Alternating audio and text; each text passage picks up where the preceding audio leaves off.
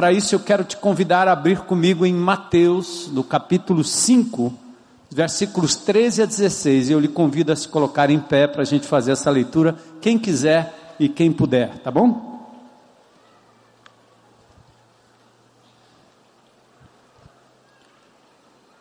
Mateus capítulo 5, versos 13 a 16.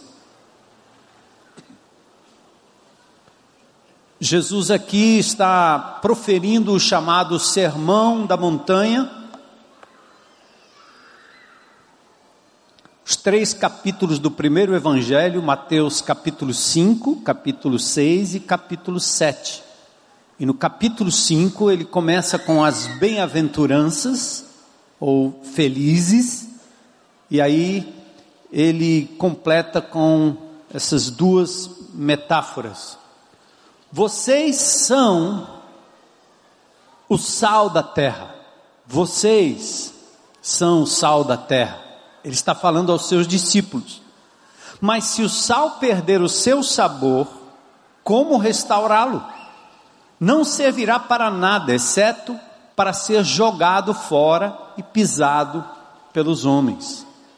Vocês são a luz do mundo. Não se pode esconder uma cidade construída sobre o um monte. E também ninguém acende uma candeia, uma lâmpada, uma lamparina e a coloca debaixo de uma vasilha. Pelo contrário, coloca no lugar apropriado e assim ilumina todos os que estão na casa. Assim, brilhe a luz de vocês diante dos homens para que vejam as suas boas obras e glorifiquem ao Pai de vocês que está nos céus. Senhor, abençoa essa palavra ao nosso coração. Fala conosco, Senhor, usando a tua palavra, usando, Senhor, os comentários e aquilo que eu, como homem, posso falar. Se o Senhor quiser tirar algum proveito para a tua glória, faz assim, Senhor. O Senhor já tem falado conosco através dos cânticos através dessa referência a esses meninos e meninas, o Senhor já aqui no nosso meio tem trazido graça, bênção e desafio para o nosso coração. Completa a tua obra hoje à noite, Senhor. Faz a tua obra através da tua palavra, é o que nós te pedimos em nome de Jesus. Amém. Podem sentar.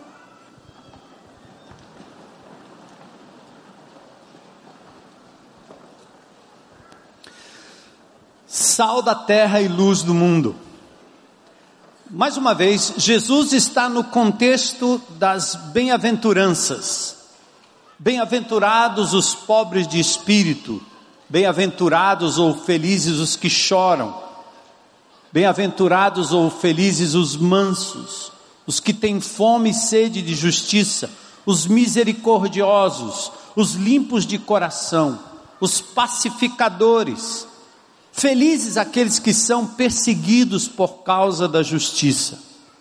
As bem-aventuranças tratam do caráter do discípulo, manso, pacificador, humilde de espírito. Então, esse é o caráter do discípulo. Mas agora o Senhor Jesus Cristo vai ilustrar, através do sal e da luz, como o discípulo se relaciona com o mundo em que ele vive, com o seu ambiente, com as pessoas ao redor. Sal e luz ilustram como o discípulo se relaciona então com o mundo ao seu redor. Nós temos um saleiro com sal, e hoje de manhã fiz igual um, um menino traquino. É, eu, eu, disse, bem, eu vou levar um, um saleiro aqui. Ela disse, não, ninguém vai ver isso, é muito pequeno, leve não. Aí ela deu meia volta e eu enfiei no bolso. E hoje de manhã no culto eu tive que pedir perdão porque eu roubei o saleiro da minha esposa. Então ela me liberou de manhã e arrumei também uma lanterna, né? Luz. Ilustração de hoje à noite. Mas pensa comigo. Se você tivesse naqueles dias numa montanha, numa duna, numa elevação qualquer, um punhado de pessoas os discípulos mais chegados, ouvindo Jesus falar naquele contexto político, naquele contexto social, naquele contexto religioso. Primeiro, o poderio bélico do exército romano, totalmente anti-Cristo, anti-cristianismo. Pense naqueles dias a cúpula religiosa judaica, ligada à tradição do Velho Testamento, pronta para atacar e condenar qualquer tipo de rabino que aparecesse com um ensino diferente daquele que a tradição judaica mandava. Pensa nas forças policiais do templo, conectados com o exército romano Pense naquela época os cobradores de impostos, como Levi, trabalhando para o exército romano, explorando os judeus para cima e para baixo. Era muita força opressora em cima dos discípulos. Então, quando Jesus senta com aqueles discípulos e propõe mudar o mundo, mudar as pessoas, fazer uma revolução, me parecia um pouco ridículo que um punhadinho de pessoas, munido apenas de virtudes, sem armas, sem armamento, porque qualquer exército que queira fazer uma revolução, como as Farc, como o exército islâmico, eles começam primeiramente com armas. O tráfico, por exemplo, só funciona bem porque eles têm um poderio bélico além da droga e das pessoas que são codependentes. Eles têm armas pesadas.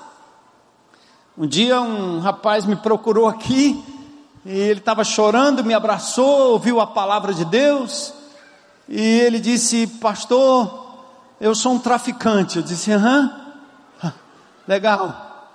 E ele me abraçando, eu sempre brinco, quando eu abraço umas pessoas aqui na frente, eu dou busca de arma, né? Aí ele disse: Mas eu sou um traficante diferente, eu tenho armas na minha casa. Eu sou uma pessoa comum, eu tenho trabalho, minha esposa tem trabalho, mas eu tenho armamento pesado que eu alugo para os traficantes e para as pessoas cometerem assaltos. E ele disse: Por sinal, minhas armas estão aí no estacionamento dentro de um carro. Então, eu não vou contar o resto da história, não, vocês vão achar que tem arma aqui dentro, né? Mas o tráfico não anda sem armamento pesado. Então, pense em Jesus Cristo há dois mil anos atrás, lá na Palestina, propondo uma revolução sob o império opressor romano apenas com indivíduos que teriam como arma virtudes como pureza de coração, sensibilidade, misericórdia, sede de justiça, paz, mansidão. Como isso poderia influenciar o mundo e mudar a história do mundo? Como? E eu me lembrei de uma história dessa semana aqui. Daniel da Ritásia me ligou alguns dias atrás que lá no Manibura, onde funciona o Reciclando Vidas, uma casa de recuperação para catadores de lixo, que saem do tráfico porque trocam o lixo reciclável por drogas. O Daniel me liga que na entrada do Reciclando Vidas ali no Manibura tem um corredorzinho e você passa por um beco onde tem um uma boca de tráfico pesada. E o traficante-chefe daquela área estava guardando os animais dele no nosso terreno, porque tem uma pastagem ali embaixo. Então tem vaca, tem cavalo de raça, tem cabrito, tem um bocado de coisa. Traficante sofisticado e gosta da pecuária, né? Só que tem um problema, a gente até poderia deixar que os animais comessem, porque os animais não, não têm, eles não pertencem nem ao PCC nem ao Comando Vermelho. Os animais são animais. Só que os animais estavam invadindo a horta da casa de recuperação e comendo a comida dos internos.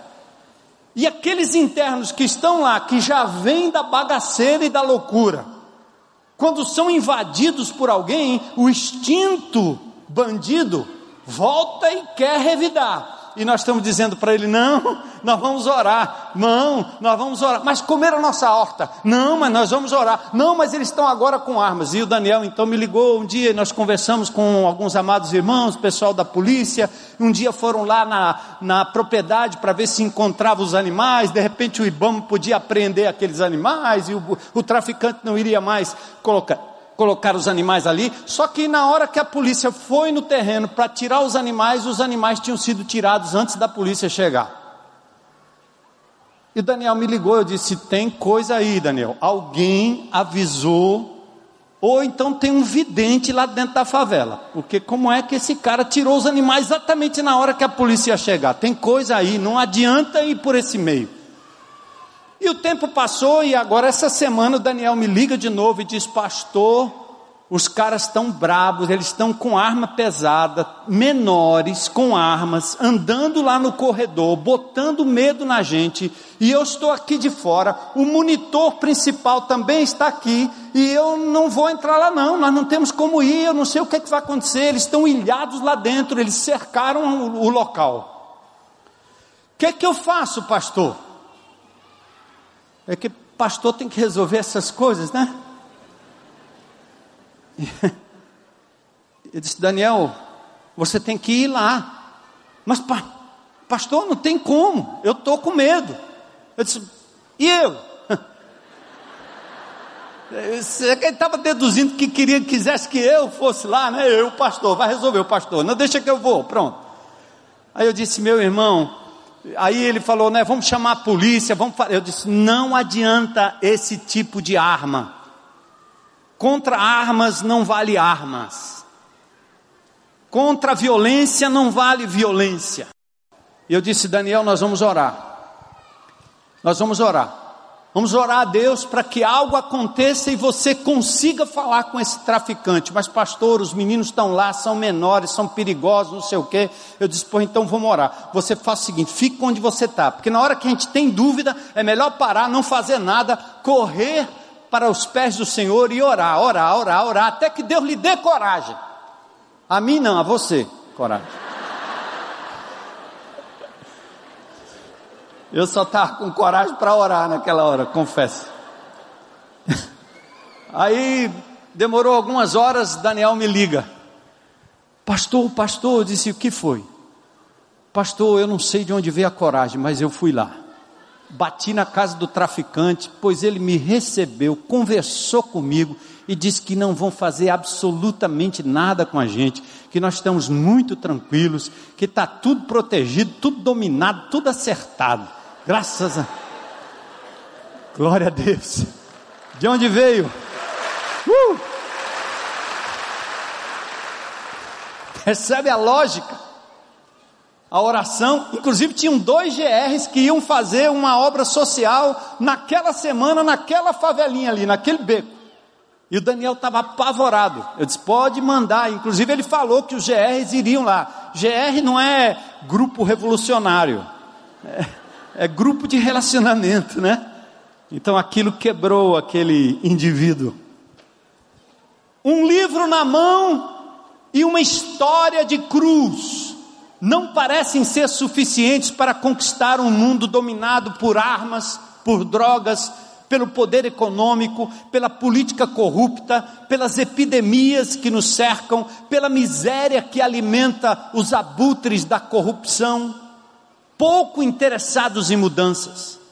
Quando a gente olha o que está acontecendo no Brasil, não escapa um, não escapa um partido. Quem fica, quem sai, não presta do mesmo jeito. Há uma corrupção generalizada. E vocês sabem, meus amados irmãos e amigos queridos, qualquer que seja o lado partidário ou político que você adota, tem indivíduos inescrupulosos que não querem acabar com a pobreza e com a miséria, porque eles, como abutres, eles se alimentam disso. Eu acho que os urubus não são nem dignos de serem comparados com esses indivíduos que ganham muito e que acabam promovendo programas sociais para tirar do povo aquilo que do povo ao povo pertence de verdade. exceto algumas exceções, mas a maioria tem esse tipo de índole. Por isso que está esse Deus nos acuda, como diz a frase. Todo mundo, só Deus para acudir aqueles que estão hoje, num certo sentido, na mira da justiça. Mas olha, Jesus, como ele começa. É assim que nós nos vemos no momento. E se você acha em algum momento que não pode fazer nada a respeito do que está acontecendo na cidade, no estado, no país, na sua família, na sua casa, ao seu derredor, lembre-se de Jesus. Jesus não subestimou os seus discípulos, como Jesus também não subestima você. Aliás, eles eram poucos, eles eram minoria, eles eram pessoas iletradas e oriundas de uma região desprezada, uma espécie de Nordeste brasileiro.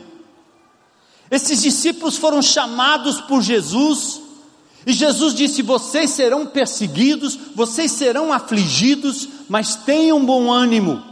Eu venci o mundo, e as armas serão o amor, a palavra, a misericórdia, a compaixão e a paz. E desse jeito ele os enviou ao mundo. Quando os discípulos se espalharam pelo Império Romano, em algumas cidades, quando os discípulos de Jesus estavam chegando, a história ela era assim: aqueles que revolucionaram estão revolucionando o mundo, estão chegando aqui na nossa cidade. A que tipo de cristianismo é esse que nós estamos vivendo, que as pessoas nem notam que nós estamos no meio delas? Que tipo de cristianismo é esse que nós não nos, diferenci, nos diferenciamos daqueles que praticam a injustiça, a brutalidade, a mentira, a opressão? Os discípulos de Jesus tinham essa marca, esse diferencial reinos, impérios, nações, constituições, tribunais, empresas, famílias, muitos têm sido transformados pela influência daqueles que se dispuseram lá no início a serem sal da terra e luz do mundo. Morreu Muhammad Ali, grande boxeador, né? Cassius Clay, é da minha época, eu vi ele lutar várias vezes. E o Barack Obama fez uma declaração que me chocou um pouco. Barack Obama disse: ele bagunçou o mundo e o mundo é melhor por causa dele. Como assim? Ele bagunçou o mundo e o mundo está melhor por causa dele. Muhammad Ali, ele deu foi muito soco na cara do povo, desmontou muita gente. É, ele deixou um legado de algumas coisas boas que ele fez, mas nada comparado com aquilo que fez o Senhor Jesus Cristo no primeiro século. Com um punhado de discípulos, sem estudos formais, com um punhado de discípulos de uma terra pouco conhecida, sem armas, sem estratégias maiores, mas apenas com a mudança de caráter. Jesus fez algo que revolucionou a história e nós estamos vivendo aqui no ano 2016 sob o efeito daquilo que Jesus fez há dois mil anos atrás com meia dúzia de pessoas. Por isso, antes da gente prosseguir com a metáfora, eu quero que você saiba que o Senhor Jesus Cristo ainda quer te usar hoje para dar continuidade a essa obra de virar o mundo de cabeça para baixo, não, de cabeça para cima, porque o diabo virou o mundo de cabeça para baixo.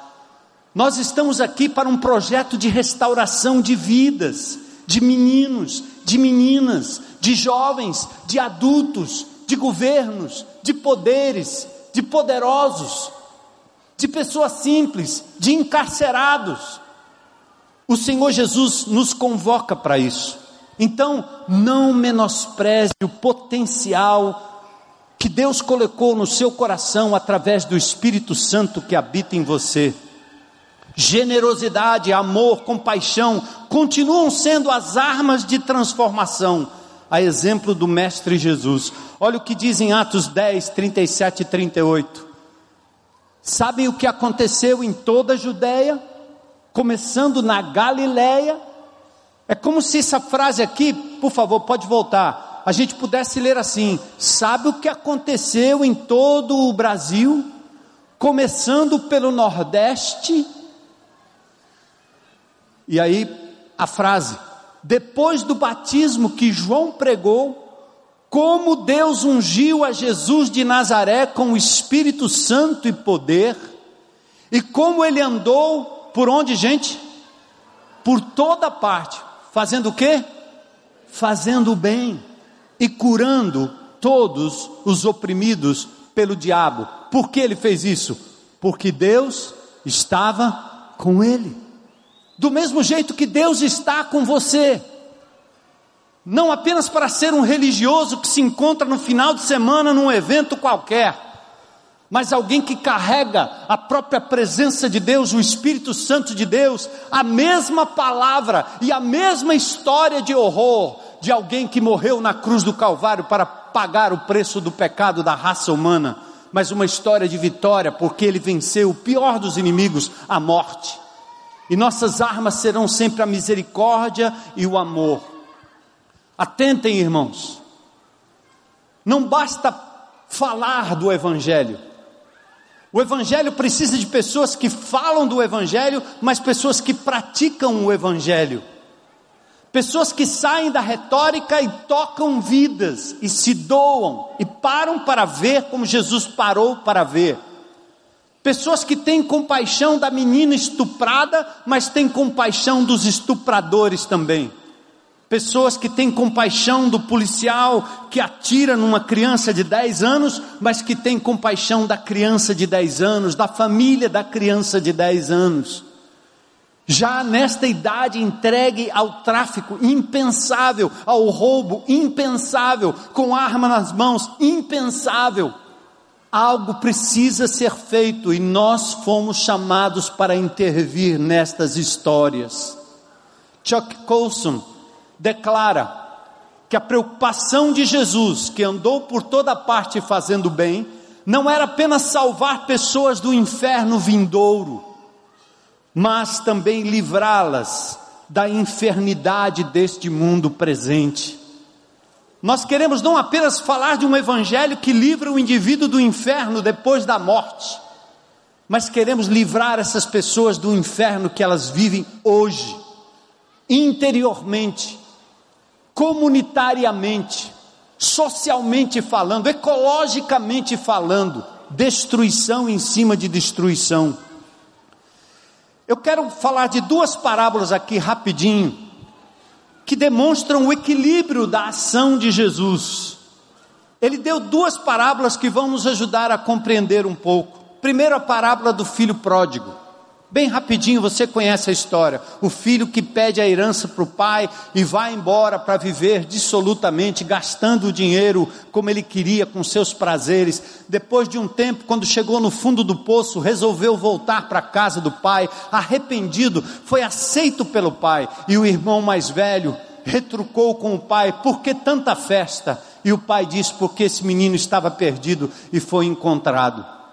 A outra parábola é daquele judeu que sofreu um assalto na esquina da rua, no caminho para casa. E aquele homem está semi-morto na calçada.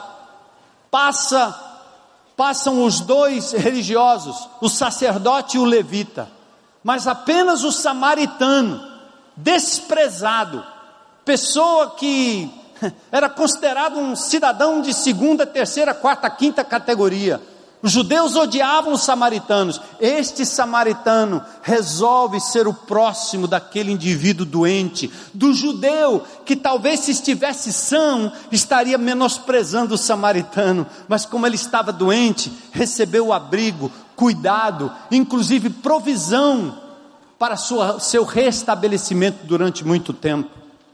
Então veja que interessante. No caso do pródigo, o filho foi vítima do seu próprio pecado. No caso do judeu assaltado, ele foi vítima da sociedade. Percebe? No caso do pródigo, seu pecado era pessoal. No caso do judeu à beira do caminho assaltado, era um pecado cometido pela sociedade, pela comunidade, pela família.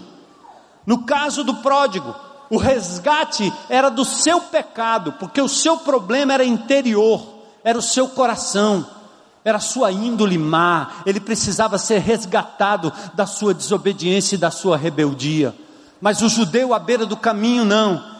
Ele precisava não de um resgate pessoal, mas ele precisava ser resgatado do assalto, da situação em que ele se encontrava, vítima do contexto da sociedade. No caso do filho pródigo, o pecador se arrepende.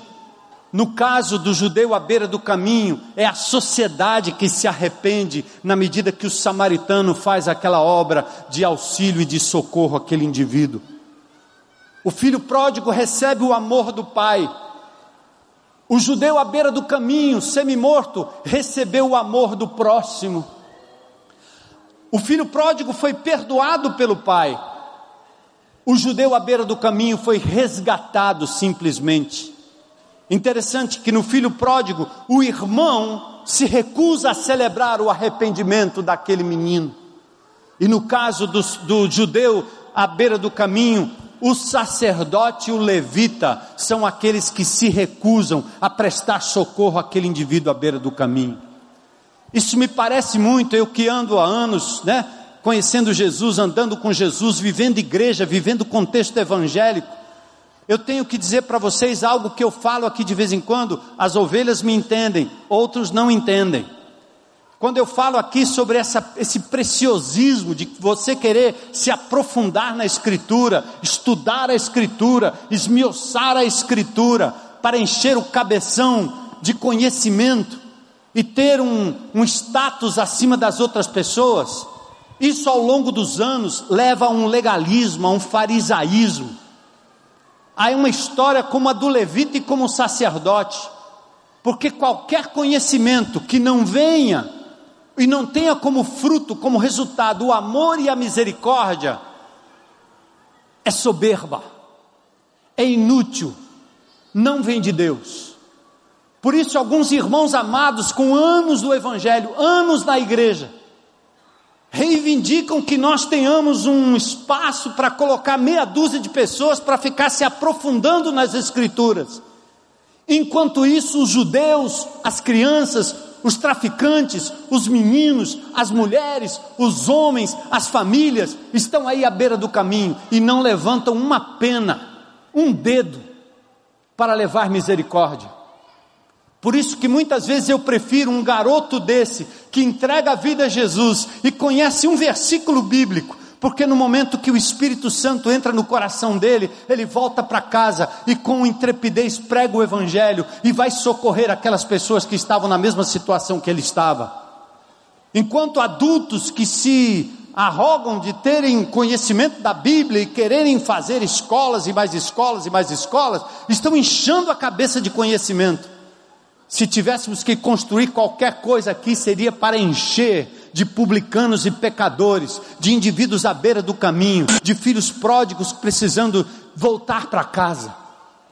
Faça só uma comparaçãozinha bem rápida. O quanto você conhece da palavra e quanto isso é transformado em atos de misericórdia na sua vida. Quantas pessoas você tem resgatado e recebido como o pai pródigo recebeu o filho? Quantas pessoas você tem ajudado à beira do caminho como aquele samaritano, que não era religioso, que não tinha nenhum título, mas que acabou exercendo a misericórdia e pagando ainda por aquilo que ainda aquele indivíduo precisaria no futuro. Um dia eu fui pródigo, hoje eu posso ser um samaritano pelo poder que há no nome de Jesus. Um dia você foi pródigo, meu irmão, está na hora de você ser um samaritano próximo no poder do Espírito Santo. Amém?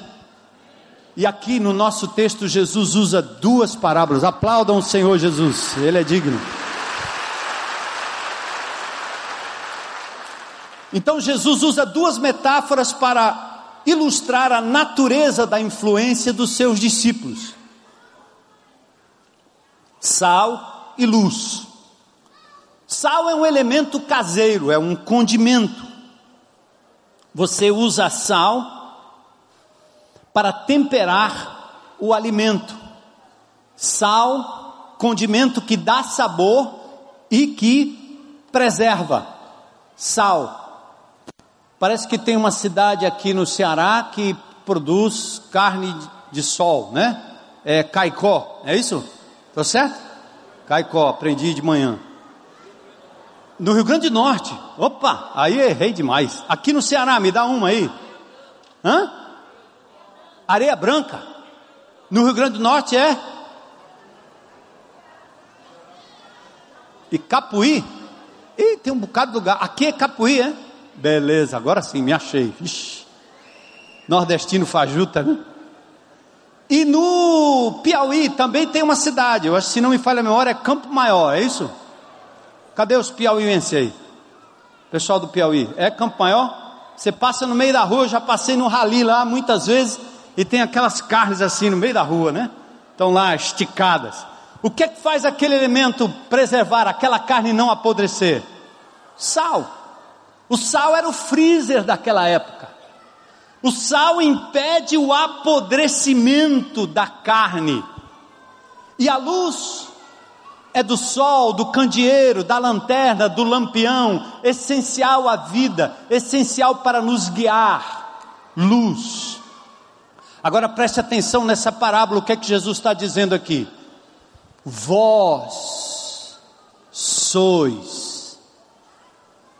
Atentem aí. Vós sois sal da terra. Vós e a terra. A terra aqui ele está falando do mundo habitado. Vós sois a luz do mundo. Está falando do mundo habitado, pessoas. Aqui Jesus contrasta duas realidades: vós e o mundo realidades distintas que convivem no mesmo ambiente, mas não podem e não devem ser confundidas. Quando Jesus orou a oração sacerdotal em João 17, 9, ele diz: Vocês não são do mundo, como eu do mundo também não sou. E ele diz ao Pai: Pai, eu peço, não estou pedindo que os tire do mundo, mas que os livre do mal. Ou seja, nós somos discípulos de Jesus, igreja de Jesus, sal para salgar o mundo que apodrece, luz que reflete a luz de Jesus para guiar o caminho que está em trevas ao nosso redor. Entende o contraste? Alguns tentam ignorar a diferença. Não, todos somos filhos de Deus. Não, todos fazem, todos são iguais, todos são isso, todos. Não, não, não. Jesus está fazendo uma distinção. Tem alguém em trevas e tem alguém andando na luz, e é reflexo da luz. Tem alguém apodrecendo por dentro, por fora, emocionalmente, familiarmente, socialmente, economicamente, politicamente, e tem alguém que pode preservar e retardar o apodrecimento da sociedade, dos negócios, da vida, da política, onde quer que o Senhor lhe coloque, lhe envie. Não tente ignorar a diferença. A metáfora indica que o mundo está em trevas e sofre um processo de decomposição, em contraste com o reino de luz, que tem o reino de Jesus, que tem luz e poder para dar gosto e evitar o apodrecimento. Aliás, o sal ele dá gosto na comida. E quando você coloca o sal numa comida, sal demais não presta, chato. Sal de menos é insosso. A comida passa a ter um gosto especial quando tem uma pitada de sal, igual pipoca, né? Eu, eu como pipoca sem sal, mas não é todo mundo que gosta. Geralmente um salzinho resolve o problema do sabor da pipoca. A gente quer a pipoca, mas a gente quer também o sal. Assim é a vida. Tudo que o ser humano faz, beber, comer, praticar sexo, lazer, se divertir, ter um esporte, cantar, dançar, tudo isso o homem dominado pelo inimigo de Deus, ele faz destas coisas o seu prazer, a sua satisfação maior, o seu Deus, e acaba fazendo isso da forma correta. O sexo vira pornografia louca, doida, desvairada, descontrolada, sem sal. A música tem que ser besterol, tem que ter uma batida louca, maluca, doida, que ninguém entende se aquilo é música ou não. A diversão tem que ter alguma coisa, bota uma droga no meio, bota uma cachaça no meio, bota um negócio, tem que botar alguma coisa que não presta no meio. O sal significa que você, como crente em Jesus Cristo, pela sua atitude, pela limpeza da sua vida, da sua mente, do seu caráter, você demonstra que a vida pode ser vivida com o sabor de Deus, de forma limpa. Alegria não se consegue só com o vinho, com a bebida, com a cachaça. Sexo não se pratica só da forma desvairada, como se pessoas fossem objetos, seja homem, seja mulher. Que no contexto que Deus dá com sal correto, com sabor correto, a vida tem outro sabor. Negócios não precisam ser escusos, porque quando você tem o caráter de Jesus Cristo, a sua arma é a honestidade, é a justiça. E embora você possa não ficar rico, mas você dorme à noite e salga o apodrecimento da sociedade corrupta.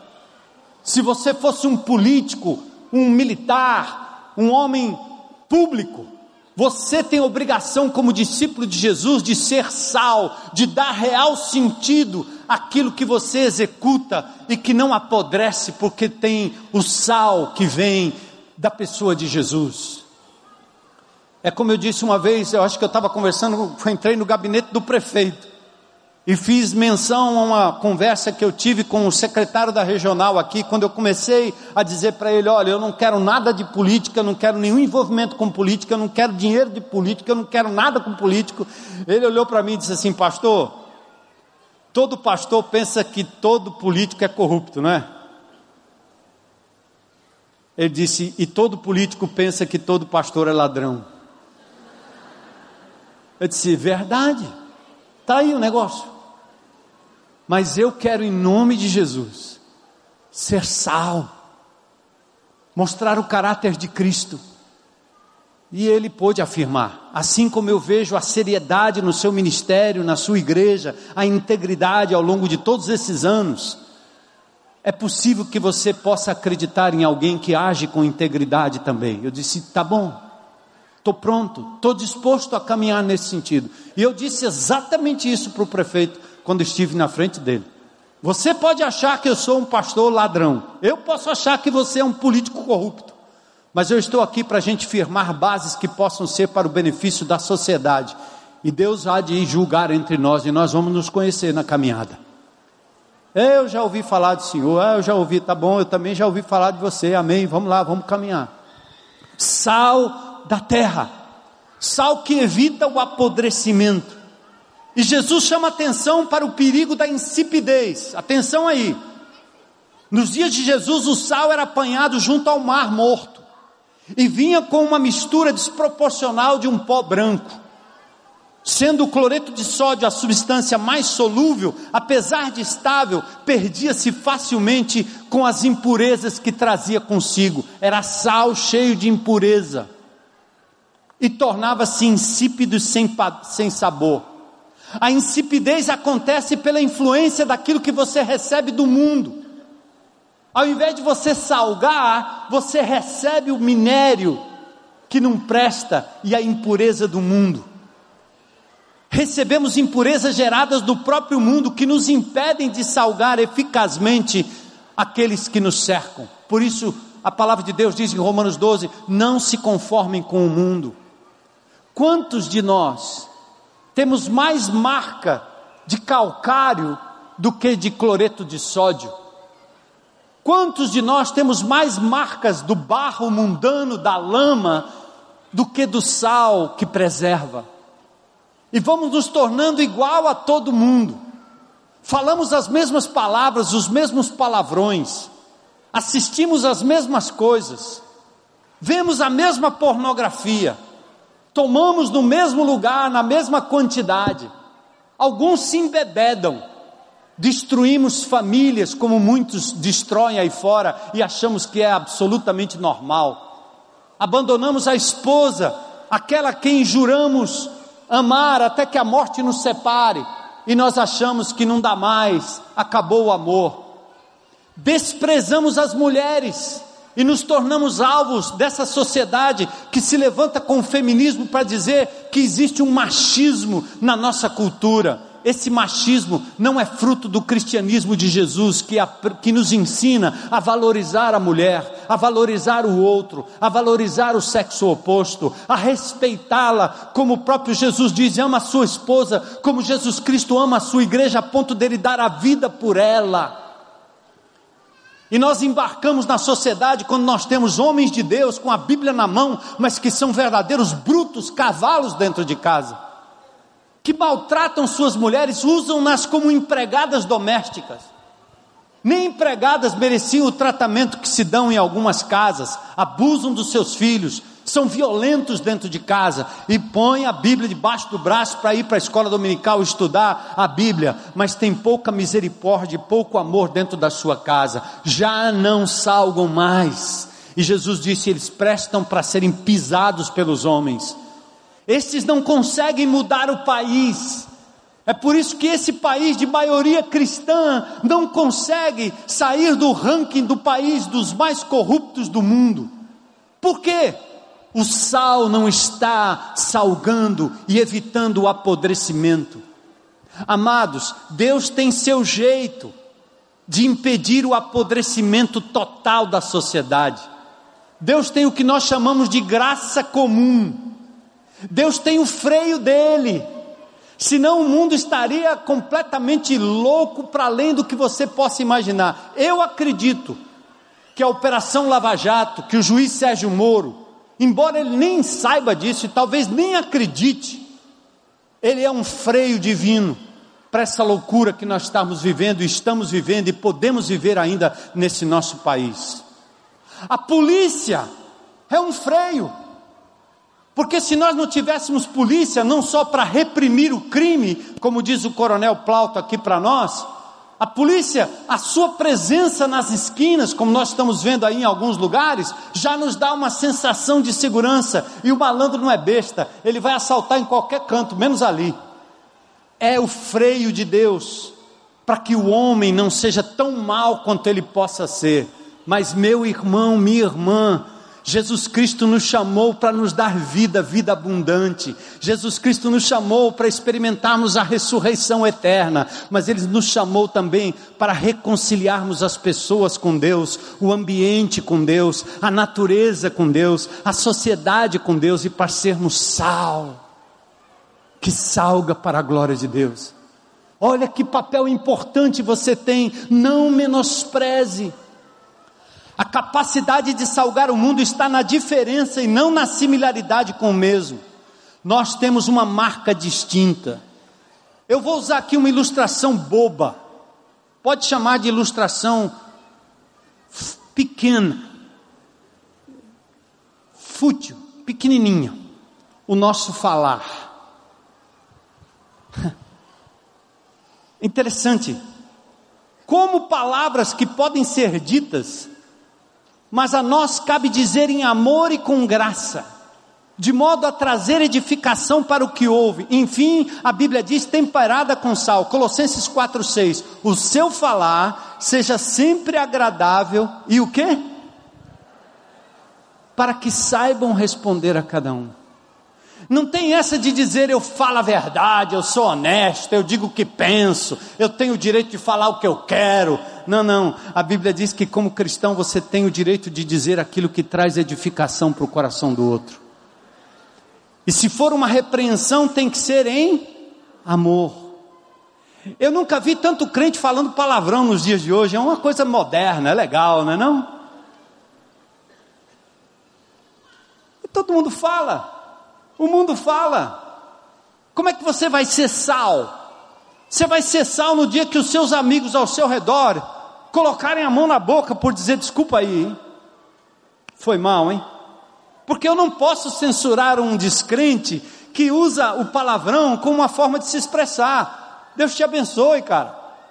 Fala aí, fica normal aí, meu. Não tem problema não. Mas eu não posso fazer isso. Não devo fazer isso. Porque a minha boca e da minha boca devem sair palavras que edificam, não palavras que menosprezam, não palavras chulas, não palavras que significam palavrões, não palavras eróticas, e isso não importa ao reino de Deus. Isso parece piega, não é não? Mas como eu disse, eu estou usando uma ilustração das mais fraquinhas, porque há outras coisas que nós temos que deixar de fazer para a gente frear o mal que se alastra ao nosso redor. E não precisamos pedir nem que Temer, nem que Dilma resolvam um problema, mas o Evangelho do Senhor Jesus Cristo. Por fim, luz do mundo. Jesus disse que seus discípulos eram luz do mundo, ou seja, reflexos da luz maior, como a lua à noite. Eu sou a luz do mundo, disse Jesus. Quem me segue não andará em trevas, mas terá a luz da vida. Agora, olha o verso 16 comigo, igreja. Atentem aí. Para a gente conectar pregação com atos de compaixão e de misericórdia. Você no seu GR, você no seu GL, junte os irmãos, vão fazer um ato de misericórdia. Mas olha o que Jesus diz aqui, nesse texto. Está comigo aí? Leiam junto, vejam, vejam junto comigo, acompanhem. Assim brilhe o que? A luz de vocês diante de quem, gente? Diante dos para quê? E vamos parar com essa história de que boa obra é para fazer escondido.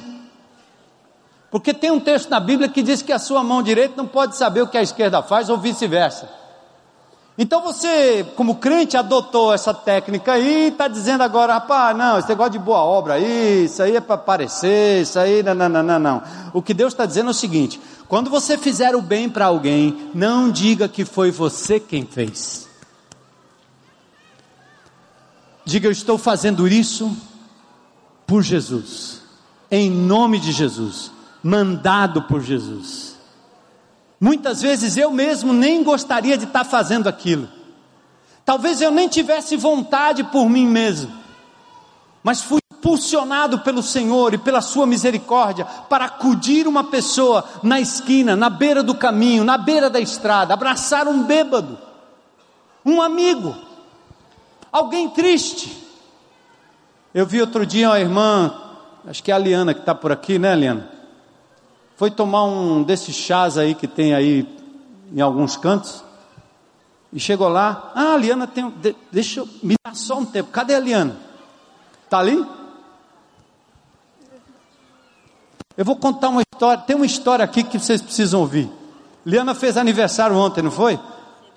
Parabéns a você nessa data querida, amém? É. Agora, ouçam isso aqui que aconteceu. Ela estava no aniversário, o que que rolou lá? Rapidinho. Estava no aniversário, chegou uma pessoa e disse assim: Eu queria falar com a Ana. Aí disseram assim: Não, esse aniversário é da Liana. Aí eu ouvi, né? Estava um pouquinho distante, aí eu ouvi. Aí tudo que eu queria, né?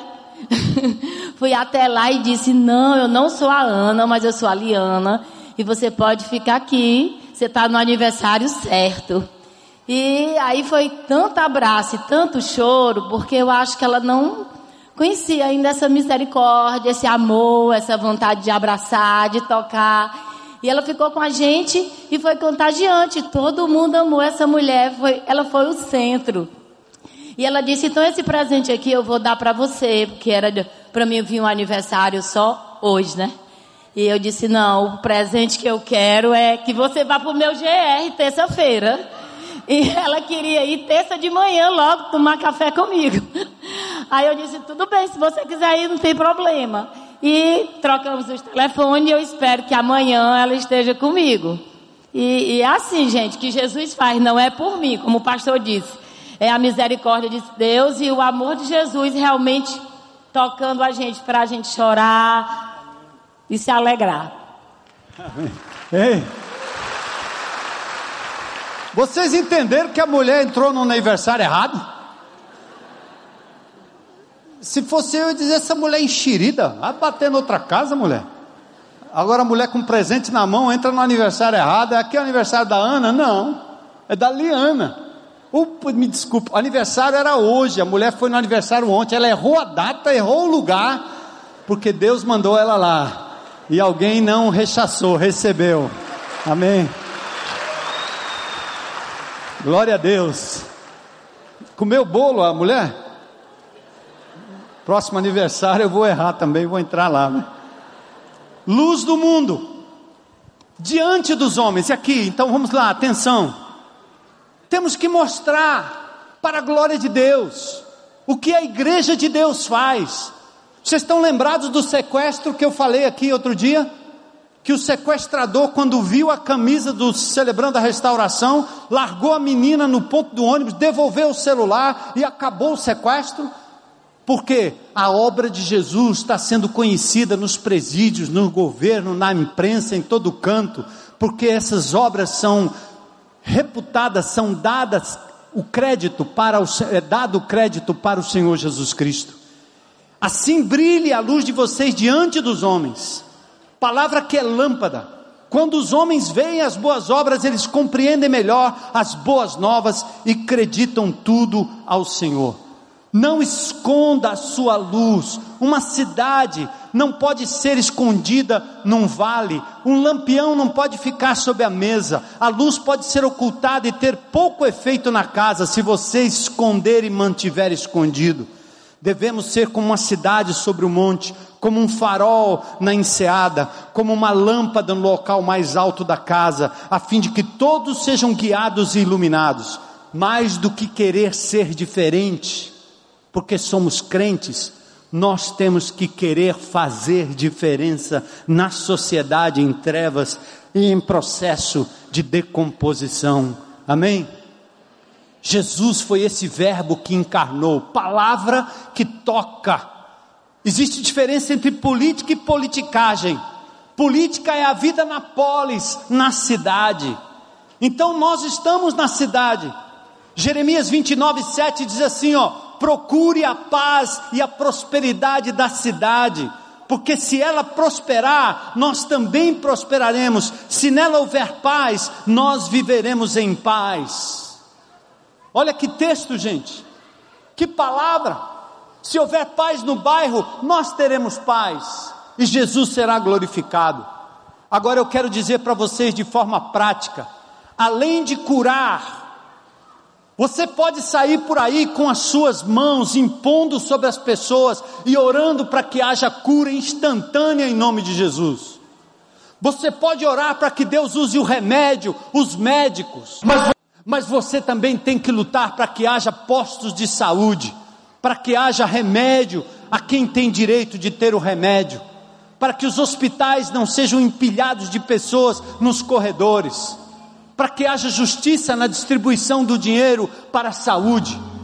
Então não é só curar orando, mas curar para que a sociedade ofereça bem-estar para as pessoas além de alimentar as pessoas com comida, porque elas precisam, repartindo aquilo que você tem, repartindo o pão e o prato, em nome de Jesus.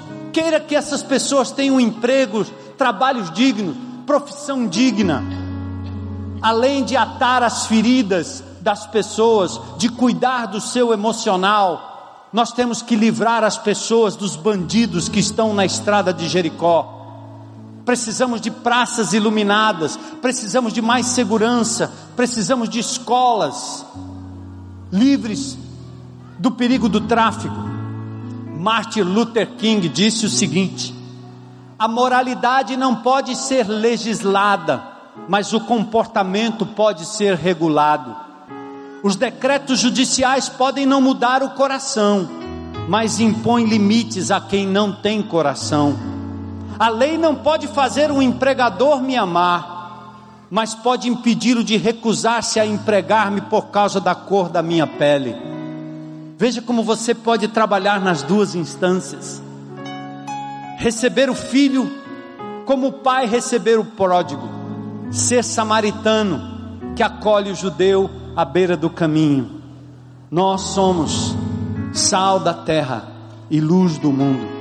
O Espírito distribui dons, como distribuiu aos apóstolos e aos diáconos da igreja, para que nós possamos evitar que o mundo apodreça ainda mais, que a gente possa dar sabor à vida e que o sal que salga a vida da sociedade salgue a tua casa, a tua vida primeiro, buscando prazer nas coisas de Deus, na lei de Deus, na palavra de Deus. Seja luz, deixa Jesus brilhar através de você. Eu quero convidar você a orar nesse instante, dizendo: Senhor, o que, que o Senhor está me dizendo sobre a minha posição? O que, que eu devo fazer a respeito, Senhor? Esta semana, sal da terra, luz do mundo, não permitir que haja maior apodrecimento, não contribuir para o apodrecimento das vidas. Purifica meus olhos, minha boca, meu andar, minhas mãos, minha casa, minhas coisas. Me ajuda, Senhor, a estar junto com dos meus amigos, no meu trabalho na minha escola, com coragem de apontar o caminho que é Jesus. Me dá coração de misericórdia, compassivo, para poder ser próximo de quem precisa, continuar investindo no teu reino aqui na terra. Glória a Deus. E hoje à noite eu quero dar oportunidade a qualquer pessoa. Eu sei que tem muitas mães aqui, pais que vieram para a apresentação dos seus pequeninos aqui hoje à noite. Eu quero dar uma oportunidade para você hoje à noite. Você e qualquer outro que aqui esteja nos visitando. Se alguém gostaria de dizer hoje à noite, eu quero entregar a minha vida a esse Jesus. Glória a Deus. Levanta a sua mão. Glória a Deus. Glória a Deus. Glória a Deus. Mais alguém com coragem para dizer: Hoje é meu dia, quero entregar minha vida a Jesus hoje. Levanta a sua mão aí, bem alto. Mais alguém? Glória a Deus, glória a Deus. Estou vendo lá atrás. Eu aqui não vejo quase nada. Vocês têm que ver aí. Eu não vejo quase nada daqui. Mais alguém hoje à noite para dizer: Eu quero Jesus hoje como meu Senhor e meu Salvador. Aleluia. Glória a Deus, glória a Deus. Lá atrás, eu estou vendo, estou vendo, estou vendo, estou vendo. Amém. Olha, sua decisão é por Jesus. Ele vai salgar a sua vida, vai iluminar o teu caminho, a tua casa, a tua família, o teu bairro. Tenha esperança que Jesus é capaz. Mais alguém hoje à noite? Para dizer: Hoje é meu dia, eu quero entregar minha vida a Jesus. Aleluia, glória a Deus. Sim, lá atrás, glória a Deus. E a igreja de Jesus que quer dizer: Senhor, eu quero ser sal da terra, luz do mundo. Fique em pé para a glória de Deus. Eu quero convidar você que entregou sua vida a Jesus a vir aqui à frente.